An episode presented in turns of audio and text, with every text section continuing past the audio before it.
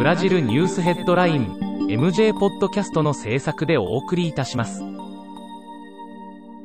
ブラジルニュースヘッドラインはブラジルの法事紙日経新聞の配信記事を音声で伝えるニュース番組です。ブラジルの社会政治経済に関する記事の見出しのみを抜粋してお伝えします。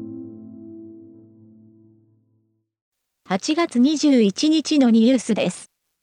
17日連邦政府が作成している2021年度予算案の軍事費が11年以降初めて教育予算を上回ると現地紙が報じた軍事費は今年度の730億レアルから150%増の1085億6000万レアルになる。同日、郵便局が全国的にストに入った集結する期日は決められていない。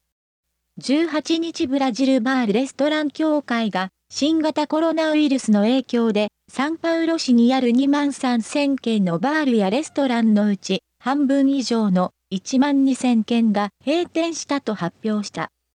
19日在サンパウロ日本国総領事館は航空各社がブラジル出国の際に PCR 検査陰性証明書の提示を求めるようになっていることから、出国必要書類事前確認の注意喚起を行っている。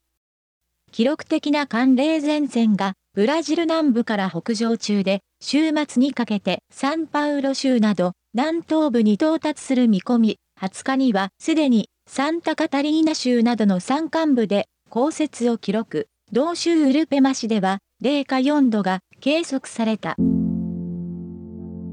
日経新聞サイトでは最新のブラジルニュースを平日毎日配信中。無料のメールマガジン、Twitter、Facebook、Instagram から更新情報をぜひお受け取りください。ブラジルニュースヘッドライン